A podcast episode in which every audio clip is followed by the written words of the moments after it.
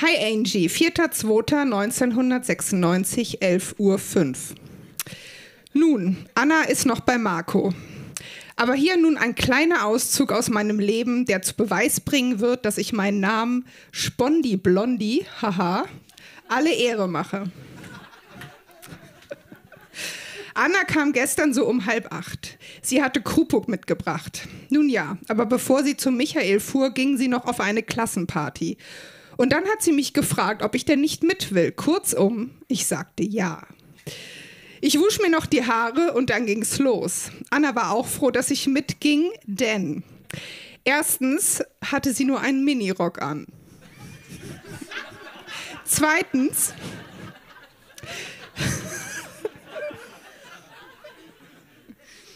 Zweitens hätte sie alleine Bus fahren müssen.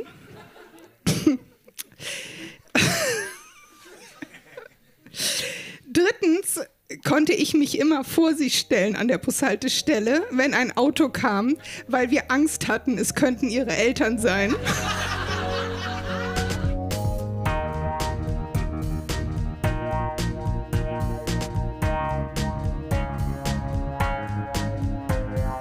Texte von gestern. Erwachsene lesen Dinge, die sie als Kinder geschrieben haben.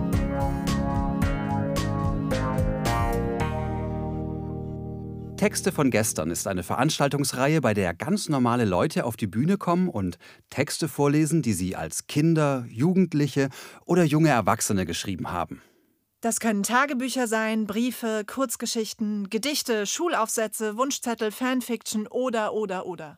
Inhaltlich sind keine Grenzen gesetzt. Texte, die man in dem Moment mit himmelhoch jauchzendem Pathos verfasst hat und die uns heute zeigen, wie wir die Welt damals gesehen haben. Wir erinnern uns, wie es für uns damals war und feiern gemeinsam die Tragödien, Absurditäten und die Kleinigkeiten des Aufwachsens. Seit über zwei Jahren machen wir diese kleine, feine Veranstaltungsreihe und wir freuen uns über alle, die unsere Bühne betreten. Über die, die sich zum ersten Mal trauen und auch über die, die mittlerweile alte Bekannte sind. Wie zum Beispiel Andrea, die für uns regelmäßig Episoden aus ihren Teenager-Tagebüchern zum Besten gibt. Ihr Tagebuch nannte sie stets Angie und manchmal auch sich selbst. Wie der Abend mit Annas Minirock und der Bushaltestelle weiterging, hat sie uns bei unserer Dezembershow im Monarch vorgelesen. Am Hauptbahnhof angekommen stand die 13 samt Eva, eine aus Annas Klasse, mit der sie sich verabredet hat, an der Bushaltestelle.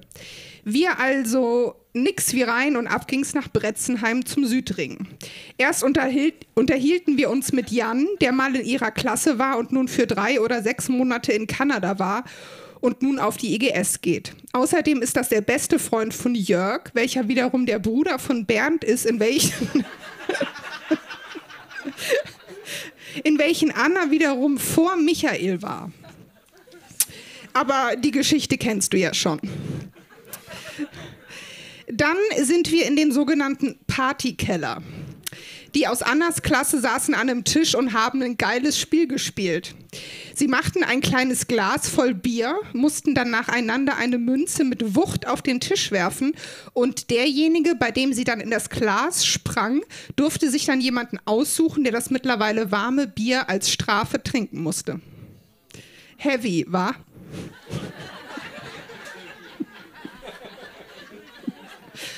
Naja, wir saßen dann da und tranken ein Bier und unterhielten uns so.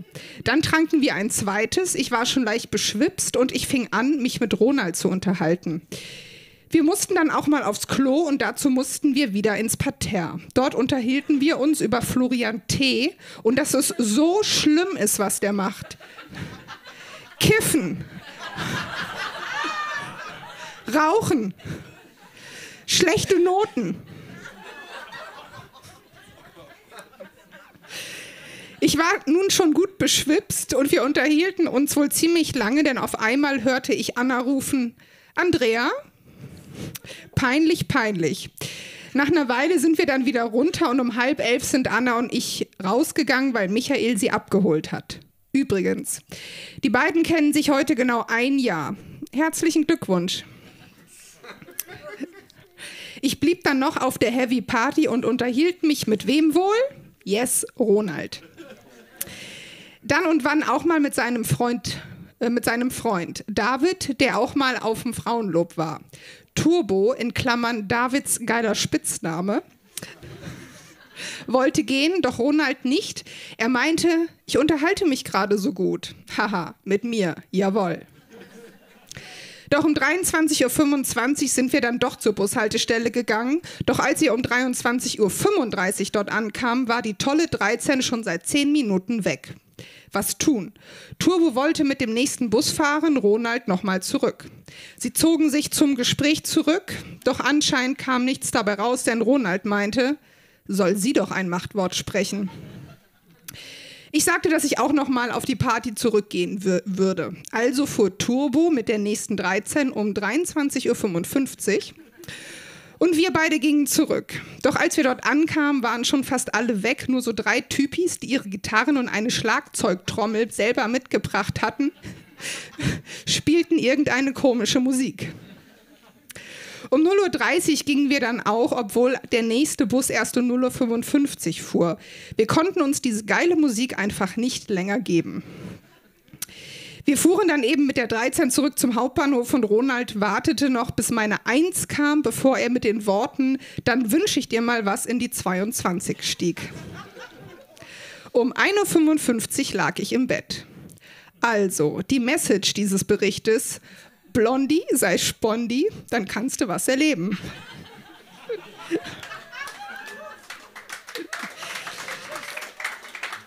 Es war nämlich ein ganz schöner Abend gewesen. Ciao, deine Angie, in Klammern, Spondi Blondie, das Original.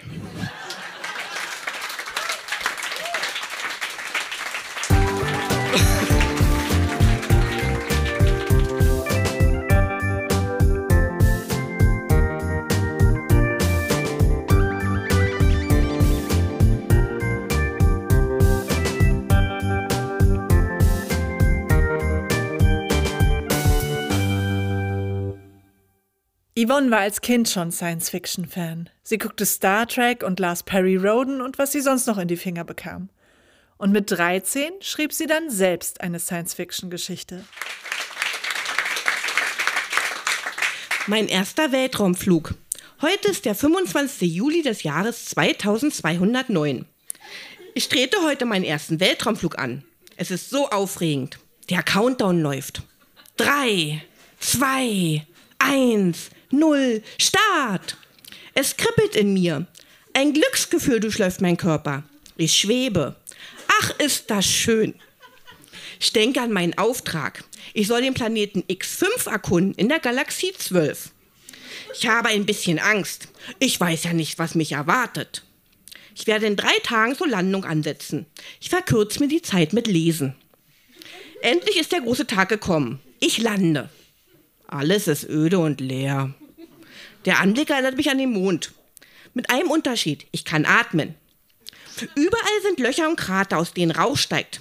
Ich gehe an einen Krater heran und sehe runter. Ich springe erschrocken zurück. Denn ich habe eine Stadt gesehen mit komisch aussehenden Mannekiken. Eines dieser Wesen kommt auf mich zu. Ich kann es mir in Ruhe ansehen. Es sieht eklig aus. Es ist ganz grün, so ein Giftgrün. Der Kopf ist ein Dackelkopf mit ganz langen Ohren. Der Körper ist menschlich. Und die Beine sind behaart und krumm. Sie sehen wie Affenbeine aus. Es raschelt um mich. Wie kann das sein? Es gibt hier doch keine Pflanzen. Es sind die Grüsenwesen. Sie sind überall. Das Scheiße spare ich mir. Etwas tritt vor. Das hat, der hat keinen Dackelkopf, sondern einen Schäferhundkopf. Er piepst. Will der mit mir reden? Kann ja sein. Jetzt plötzlich kommen zehn Wesen auf mich zu. Sie fesseln mich mit Drahtseilen, die tief in meine Haut einschneiden. Sie haben diese Batterien in der Hand und wollen sie anschließen. Ich schreie laut. Sie reagieren nicht. Ich probiere so zu piepsen wie sie. Was passiert? Kein Männekicken rührt sich. Sie stehen ganz steif da und sehen mich an. Was kann das bedeuten? Was habe ich gepiepst? Jetzt befreien mich die Männekiken von den Drahtseilen und bestreichen meine Wunden mit einem eklig stinkenden Zeug. Es brennt auf der Hand. Ich fange an zu jaulen. Die Wehen sehen sich dumm an. Ich bekomme eine braune Haut und nun verwandelt sich die braune Farbe in grün, in das gleiche Giftgrün. Ich werde ganz hellgrün vor Schreck. Ich bemerke nun, dass ich das Gepiepse verstehe. Ich kann jetzt ihre Sprache. Der mit dem Schäferhundkopf sagt, unsere Königin und zeigt auf mich. Jetzt verstehe ich überhaupt nichts mehr. Ein anderer sagt, sie kannte die Worte, hurra, auf unsere neue Königin. Meint der Typ mit gesagt, mit den richtigen Worten mein Gepiepse? Scheint so. Ich bin Königin auf einem fremden Planeten. Das glaubt mir keiner. Plötzlich werde ich ein Collie. Meine Beine sind noch gerade, aber grün behaart. Ich frage meinen Leibwächter, sowas hat man als Königin, wo meine Rakete ist. Er antwortet, das weiß ich nicht. Suchen Sie am besten nicht. Ich will aber meine Rakete, also laufe ich los. Aber ich finde sie nicht, sie ist weg. Ich soll einfach nichts tun, aber ich will auf Mutter Erde zurück. Ich laufe umher, aber gebe dann auf und laufe zu meinem Palast. Stelle mir die Frage, ich bin noch Königin, kann ich dann nicht befehlen? Wenn ja, dann habe ich wieder eine Chance, meine Rakete zu finden. Als ich im Palast zurück bin, befehle ich den Leibwächtern, bringt mich zu eurem Oberbefehlshaber. Und sie folgten. Sie brachten mich zu einem braunen Wesen mit einem Fuchskopf. Als ich ihm gegenüberstand, befahl ich ihm, dass er mich zu meiner Rakete führen soll. Er antwortet mit seiner öligen, schmeichelnden Stimme. Mein Mädchen, die Rakete wird gerade verarbeitet. Ich, mein Mädchen, habe hier die Macht. Ich habe diesen schönen Planeten aufgebaut. Ich bin der Gründer. Außerdem lebe ich viel länger als du, mein Mädchen, nämlich 500 Jahre. Er kichert und lässt mich alleine. Ich bin nah am Wein. Wie soll ich hier weg und wieder zurück auf die Erde kommen? Ich ließ einige Zeit vergehen und befahl dann meinem Leibwächter, dass ich spazieren fliegen will. Er antwortet mir, meine Königin, du musst dich leider mit unseren Planetenfahrzeugen begnügen. Hm, es war ein Versuch wert. Aber so kann ich nichts machen. Ich will mir aber wenigstens das Gefährt ansehen. Mein Leibwächter führt mich und öffnet ein Tor, das ganz plötzlich vor mir auftaucht. Als ich durch den Torbogen gehe, sehe ich eine leibhaftige Rakete. Ich fasse kaum mein Glück. Ich steige in diese fremde Rakete. Die Einrichtung ist wie die unsrigen. Ich denke, vielleicht ist eine alte Rakete. Ich fliege los. Alles klappt. Ich fliege schon eine Weile, da fällt mir ein, wo ist die Erde? Ich weiß es nicht. Ein Knopf ist in dem Raumschiff und ich glaube, ich weiß, was es mit ihm auf sich hat. Erst feuerrot. Ich drücke drauf. Nichts. Stille. Aber dann meldet sich eine tiefe Stimme. IL 32-94?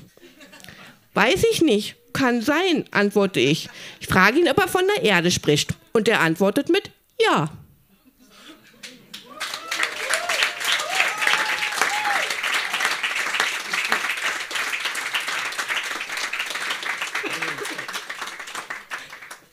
Yvonne, ich merke, ich bin, was so Genregeschichten angeht, offenbar so tief beeindruckt von Sven, dass ich so die erste Seite lang dachte, gleich bringen sich alle um. ich habe sozusagen nur darauf gewartet, dass das Blutbad kommt. Nicht mit 13. Immer, nein, nicht mit 13.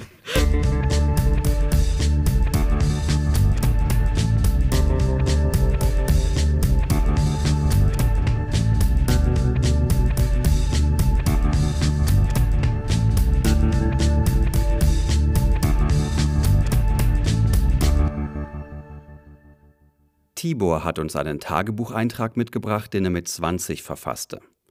Er lebte damals in Franken, seine Lieblingsdisco war das Trend und seinen goldenen Golf nannte er Gigi. Klingt nach einer heiteren Partygeschichte, aber tatsächlich zeugt der Eintrag von einem für ihn einschneidenden Erlebnis.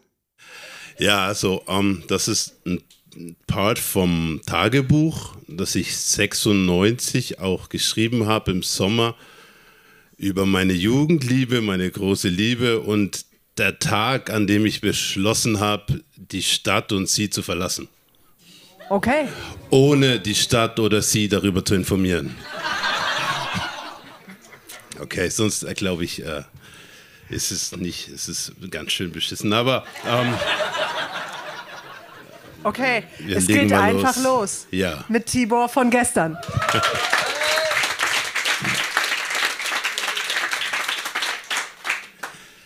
Ich habe lange nicht mehr etwas aufgeschrieben, weil ich mit Carmen so glücklich und ständig unterwegs bin. Doch was letzte Nacht passiert ist, kann ich nicht begreifen und werde es auch lange nicht können. Also, ich holte Carmen gestern, Samstag, um 15 Uhr ab und wir fuhren nach Nürnberg zum Einkaufen. Ich brauchte neue Schuhe und sie ein Outfit für den Abend. Wir hatten vor, in den Club zu gehen. Am Abend, als wir bei Janis griechisch essen waren, wurde von Lefty, ihrem Ex, die Stimmung etwas komisch gemacht. Er sah mich voller Hass an und als Carmen zur Toilette an ihm vorbeiging, wirkte es für mich so, als ob er weinen würde. Lefty war vor mir mit Carmen für ein paar Monate zusammen. Doch das ist jetzt auch schon über ein halbes Jahr her. Nur ist er irgendwie auf ihr hängen geblieben. Und trotzdem finde ich, dass er ein gerader Typ ist. Wie sehr ich mich mit dieser Einschätzung täuschte, wurde mir letzte Nacht klar. Nach dem Essen bei Janis waren wir bei mir im Garten und haben über unsere Zukunft gesprochen. Ich wollte Anwalt werden und sie in der Kanzlei Sturm und Sturm die Chefsekretärin. Dieser Traum ist für mich jetzt zerplatzt, wie alles, was mein Leben in dieser Drecksstadt bedeutet. Als Carmen nachdem sich Fertigmachen aus dem Badezimmer kam, blieb mir der Atem stehen. Sie sah aus wie eine Prinzessin, so wunderschön, dass mir noch immer die Worte fehlen, um diese Schönheit zu beschreiben. So zerbrechlich, dass ich nicht wollte, dass wir überhaupt ausgehen. Ihre blonden Locken, die blauen großen Augen und die 1,85 Meter werden für mich immer zauberhaft bleiben.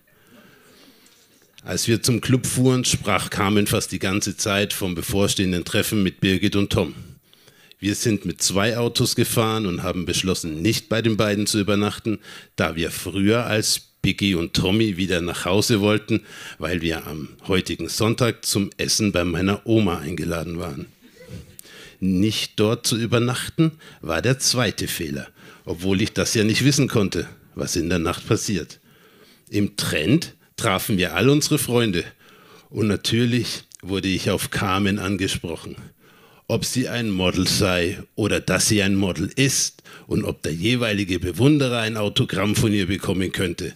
Ich wurde also, trotzdem, dass wir uns küssten und sehr häufig die Hand hielten, für ihren Bodyguard gehalten. Ach, das passiert quasi ständig. Wir sind oder vielleicht waren wir einfach ein Traumpaar.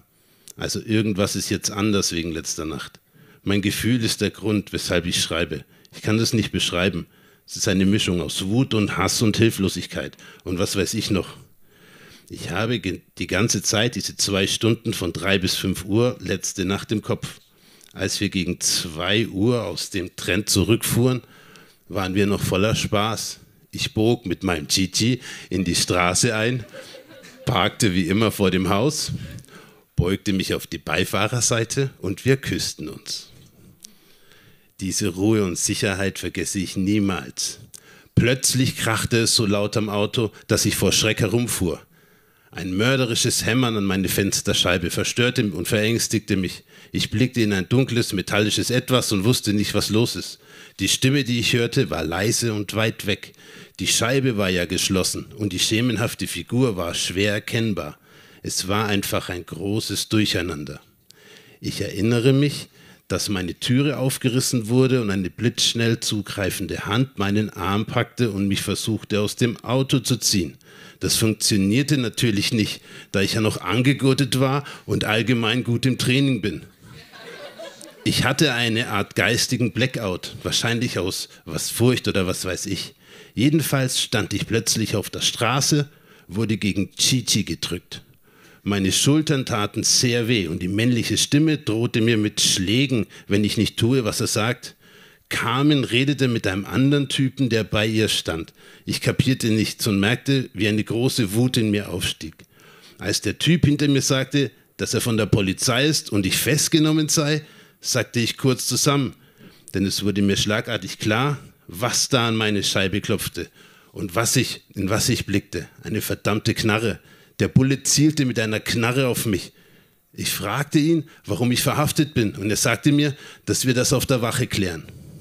Ich habe Carmen angesehen, die mich mit ihrem Lächeln beruhigte und mir sagte, dass ich einfach mitgehen soll. Also ging ich mit. Und da ich wohl echt hilflos wirken musste, bekam ich die Handschellen auch nicht so fest. Die Fahrt zur Wache dauerte ewig, obwohl sie nur um die Ecke ist. Wir fuhren durch ein Tor auf den abgesicherten Parkplatz, gingen zum Hintereingang der Wache rein und ich wurde mit dem Polizisten, der mit Carmen sprach, in einen Raum mit Tisch und Stuhl und sonst nichts gebracht. Auf meine Frage, Fragen schüttelte er immer nur den Kopf. Ich weiß gar nicht, was ich alles fragte. Ich glaube, ich wollte einfach nur die unheimliche Ruhe nicht haben. Irgendwann, ich wusste ja nicht, wie spät es ist, kam Herr Meier ins Zimmer und fragte mich gleich, Tibor, was hast du denn da angerichtet? Ich sagte ihm, dass ich keine Ahnung habe, weshalb ich da bin. Und da erzählte er mir, dass ich vor drei Stunden circa, also gegen ein Uhr nachts, ein Taxi in Lauf überfallen haben soll. Was habe ich? Da waren wir doch noch im Trend. Und überhaupt, wieso sollte ich sowas machen? Ich habe gar nicht bemerkt, dass man mich während meiner Fragen in Richtung Rezeption oder wie das heißt brachte, zur Gegenüberstellung. Als ich dann in den hellen Raum kam und sah, wer vor mir steht, bekam ich Gänsehaut und dieses Gefühl, welches nicht weggeht. Der überfallene Taxifahrer war Lefty. Sein arroganter Blick voller Genugtuung machte mich rasend und ich verstand die Welt nicht mehr. Kann jeder einfach zu den Bullen gehen, sagen, dass irgendwer anders was gemacht hat und dann gehen die Bullen los und verhaften den anderen? Lefty jedenfalls sagte dann, ganz der Weltmann, der er war, dass ich es nicht sein könne, denn er kenne mich ja. Der Zivilbulle sagte noch so etwas wie nix für ungut und fragte mich, ob ich zurückgefahren werden wollte. Das wollte ich nicht, da ich das Gefühl wegbekommen musste und das wollte ich während des Laufens nach Hause zu Carmen schaffen. Leider klappte das nicht. Carmen war sehr verständnisvoll und versprach mir, mit ihrem Boss darüber zu sprechen, was mich beruhigte. Jetzt ist es Sonntagabend. Carmen ist zu sich nach Hause und ich fühle diese hilflose Leere in mir. Ich möchte weg, einfach nur weg. Ich brauche Zeit allein. Die nächsten Wochen werden sehen, was mit mir passiert und wo ich hingehen werde.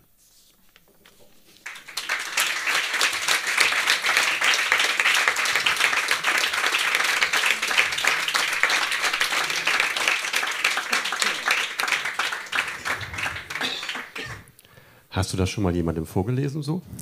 Äh, nein, weil ähm, ja, das, das, wie ich zu dem, also Tagebuch wieder kam, war ein bisschen strange, weil wir sind mal nach Amerika ausgewandert und da hat ein Hurricane das Haus zerstört und somit alles, was mein Leben so bedeutete. Und deswegen hatte ich alles als verloren geglaubt, bis die Schwester meiner Oma, ich weiß nicht, was für ein Verwandtschaftsverhältnis das ist, starb und im Keller ein paar Kartons hatte mit alten Festplatten.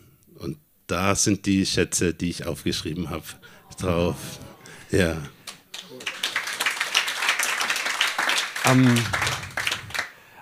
also das Gefühl, was du da beschrieben hast, ist, glaube ich, so eine ganz tiefe Ungerechtigkeit und so eine Verständnislosigkeit, dass, dass sowas passiert ist. Hast du das immer noch heute, wenn du darauf zurückblickst, oder ähm, siehst du das Ganze anders als damals? Naja, ich habe immer noch Angst vor der Polizei. Ich ähm, habe, äh, ja, also da fing mein Leben quasi so an, wie es so als schwarzer Deutscher so ist. Ne? Das ist schon so ein Tagesschnitt, wo man sagt, ja, da ist nicht alles schön. Also man kriegt halt so diesen Alltagsrassismus, der so belächelt wird mit. Nur mhm. das war der Zeitpunkt, wo ich für mich beschlossen habe, ich kann nicht mehr in Bayern, ich kann nicht mehr in dem kleinen Städtchen bleiben und muss einfach weg weil irgendwo muss es doch schön sein. Tibor, ähm, also ich finde es total schön, dass du die Geschichte hier geteilt hast, weil nicht nur Spaß hier auf der Bühne ähm, quasi erwünscht ist, sondern alles, was uns als Jugendliche und Kinder bewegt hat und sowas eben dich sehr. Deswegen vielen, vielen Dank, dass du hier warst heute bei uns. Danke.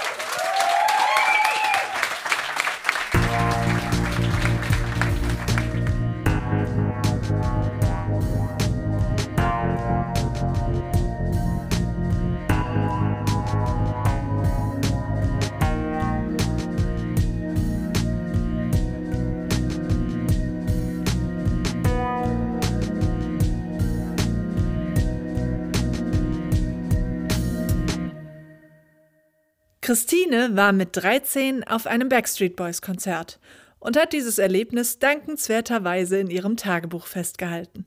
Warst du da alleine? Nein, mit hm. meiner Schwester und der besten Freundin von ihr. Die Sehr Mutter gut. hatte, ich muss dazu sagen, die Mutter hatte Karten gekauft. Ich wusste davon nichts. Ich wurde dann schnell Backstreet Boys Fan und bin das noch ein halbes Jahr geblieben und dann war es auch vorbei. Wir freuen uns sehr auf Christine von gestern. Danke. Ähm, genau, es geht los. Ähm, Samstag, 29.06.1996. Gestern habe ich Zeugnisse bekommen, weil ich in der sechsten bin. Da kriegt man sie immer früher. Oh Gott, war ich aufgeregt. Oh, war ich happy, dass ich in Mathe eine 3 bekommen habe. Darüber freue ich mich jetzt noch total. Aber was scheiße ist, ist, dass die Tanja hocken geblieben ist. Als ich heute mit Claudi telefoniert habe, hat sie gesagt, dass sie runtergeht. Sonst sind nur noch Gloria und Helene kleben geblieben. Darüber bin ich sogar froh. Hm. Schadenfroh. Für den Rest des Tages habe ich abgeschaltet. In Mathe haben Melli und ich Zettel geschrieben. Dabei lästerten wir über die Debits, die wir mit Geheimnamen Steffi nennen weil die hatte schon mal einen in die Hand bekommen. Von Angelina an Tanja. Da war, als wir, das war, als wir gerade den Punkt als geometrischen Körper durchgenommen haben. Da hatte Ange geschrieben, was ist der kleinste Körper? Ihr Gehirn. Die Debets konnte sich natürlich denken, wer gemeint war. Die war ganz schön sauer auf die und lässt jetzt immer blöde Bemerkungen los. Aber kann mir scheißegal sein. Ich habe jetzt das Zeugnis. So, Nacheintrag am 4.3.1997. Es ist jetzt fast zwei Wochen her, dass ich auf dem Konzert der Backstreet Boys war. Ich kann eigentlich gar nicht sagen, dass ich sonderlich aufgeregt war. Abends habe ich noch Nagellack drauf gemacht und in den Ranzenketten die Karten und Kammzeug gepackt. Morgens war Nina voll neidig. Sie wäre am liebsten auch dorthin. Sie hat aber leider keine Karten mehr bekommen. Nach der Schule habe ich dann auf Babs und Katharina gewartet. Denn Katas Mama ging mit uns zum Konzert. Wir haben dann zum Mittag Spaghetti gegessen und davor Hausaufgaben gemacht. Dann sind wir losgefahren. Ich konnte es gar nicht glauben. Wir hörten auf der Fahrt Radio Regenbogen. Die Die präsentieren das Ganze nämlich. Ach ja, das Konzert fand in der Maimarkthalle in Mannheim statt. Frau Heyer hat sich, wie immer, verfahren. Wir kamen um kurz nach drei dort an und sind schon um 13.54 Uhr losgefahren. Für den Parkplatz verlangten die 10 D-Mark. Normalerweise kostet er nur 5 D-Mark. Auf dem Gelände wurden auch Karten verkauft, die kosteten aber dann aber 80 D-Mark. Oh Gott, wir mussten dreieinhalb Stunden warten, bis wir eingelassen wurden. Wir standen vor dem Zauntor total eingequetscht. Ich weiß gar nicht, wie ich das ausgehalten habe, das Geschwätze von den Leuten überall und der Durst und die Hitze, obwohl wir, obwohl wir ja im Freien warteten. Also es war alles richtig eklig. Wir mussten, nachdem wir reingelassen warten, worden waren, nochmal warten, bis wir drin waren. Am Eingang wurden Parfümproben und Werbezettel verteilt. In der Vorhalle gab es Klos und viele Stände. Es gab dort auch Fanartikel von BSB, also Backstreet Boys. Getränke, Eis, Bratwurst und es wurden solche Leuchtteile verkauft, solche Wedel, Lichtkreise und so. Wir haben Bratwurst und Cola bekommen, danach ging es mir schon besser. Wir sind dann in die Konzerthalle gegangen. Eigentlich waren wir noch ziemlich weit vorne. Der Ordner sagte, wir sollten uns auf den Boden setzen. Normalerweise sollte das Ganze schon um 7 Uhr anfangen. Der Mann sagte zu uns, es würde noch ein bisschen dauern, weil nämlich gerade ein Mädchen gedacht hatte, sie hätte die Backstreet Boys irgendwo gesehen und anfing zu schreien. Und dass alle anderen ihr nachmachten und es einen Tumult gab. Ich war froh, endlich aus dem Gedränge raus zu sein, aber ich hatte ein bisschen Kopfweh. Es war ziemlich heiß. Erst zog ich mir die Jacke, dann noch den Pulli aus. Leider hatte ich kein T-Shirt, sondern einen Rollkragenpulli drunter. Eklig war auch, dass so viele rauchten und der Dunst oben an der Decke hing. Die Halle war ziemlich groß. Über der Bühne waren zwei Leinwände. Wir sangen Happy Birthday. B-Rock, also Brian, hatte ja Geburtstag. Die Veranstalter zeigten ein, zeigten ein Bild von ihm auf der Leinwand. Aber es fing noch nicht an. Erst kamen die Vorgruppen. Erstens, einer, dessen Namen ich nicht verstanden habe. Er sang drei oder vier Lieder. Sie waren ganz gut. Zweitens, dann kamen die Light Funky Ones, eine Drei-Man-Boy-Group. Sie sang Step by Step, gecovert von New Kids on the Block. Ich finde die Like Funky Ones doof, das sind Angeber. Drittens äh, kam Century Feed Cray D. Er ist ein ehemaliger, ja, er ist ein ehemaliger Bodyguard der BSB und er war schon bei der letzten Tour dabei. Sein Lied Girl You Know It's True ist auf der Bravo Hits 13, aber er hat es auch von irgendwem nachgemacht. Viertens, dann war es soweit. Erst erschienen Fotos auf der Leinwand, von jedem, wie sie noch klein waren, als Schulkinder, als Teenager. Dann haben schon alle geschrien. Dann kam sie. Oh, da habe ich mich gefreut. Sie fingen mit I Wanna Be With You an. Ich konnte erst gar nicht glauben, dass sie es sind. Um etwas zu sehen, musste ich mich strecken oder hochhüpfen. Am Anfang sah ich nur Kevin, aber dann alle. Als das Lied beendet war, zogen sie sich um und begrüßten nacheinander einzeln die Fans. Bei Nick und Brian kreischten sie am meisten. Brian bekam eine Geburtstagstorte. Er biss von ihr ab. Ich war echt aufgeregt. Ich hatte während des ganzen Konzerts Durst. Sie sangen auch jeder ein Solo. Und Nick spielte Schlagzeug und Kevin Klavier. Sie spielten auch zwei neue Lieder von ihrem neuen Album, das im Juli oder so erscheinen soll. Für mich war es trotzdem irgendwie eklig, weil ich so Durst hatte und so müde war und alles so laut war. Es hörte Viertel nach zehn auf. Und zwar mit Quit Playing Games. Frau Haya war mit Katharina schon vorher rausgegangen, weil ihnen schlecht war. Wir trafen sich später an einer Säule wieder. Nachdem es wieder leise wurde, rauschten meine Ohren total. Irgendwann wurde es dann besser und wir kauften etwas zu trinken. Auf dem Parkplatz mussten wir noch etwa eine Dreiviertelstunde warten, bis wir rausfahren konnten. Ich schlief fast die ganze Zeit. Also eigentlich nicht richtig. Ich machte die Augen zu und versuchte zu schlafen, was leider nicht funktionierte. Irgendwann nach zwölf oder eins lag ich dann im Bett. Ich bin dann bald eingepennt.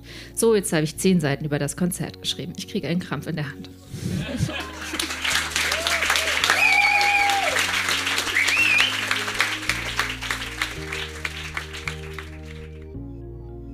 Das war die 40. Episode von Texte von gestern. Die nächste Folge mit Highlights aus unserer Januarshow im Berliner Monarch kommt in zwei Wochen. Unsere nächste Live-Show findet am 26. April ebenfalls im Monarch in Berlin statt. Alle Infos zu unseren Veranstaltungen findet ihr auf unserer Facebook-Seite oder auf texte von gestern.de. Dort könnt ihr euch auch zum Vorlesen anmelden.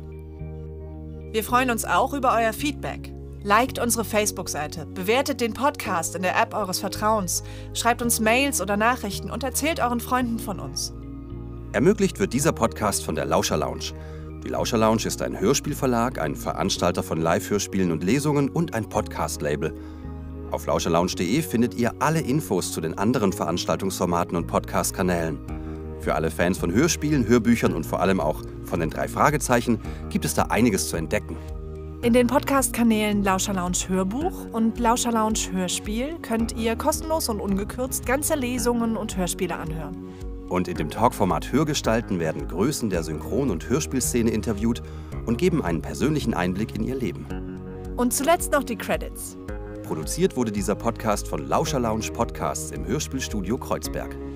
Die Musik ist von Tillmann Erhorn und das Artwork von Laura Trump vom Studio Schön Laut. Für die Veranstaltung und die Kommunikation sind Hanna Nickel und Annabel Rühlemann verantwortlich. Die Moderatoren sind Marco Ammer und Johanna Steiner. Wir danken unserem traumhaften Publikum und allen, die sich mit ihrem Text von gestern auf unsere Bühne getraut haben. Na dann, bis zum nächsten Mal.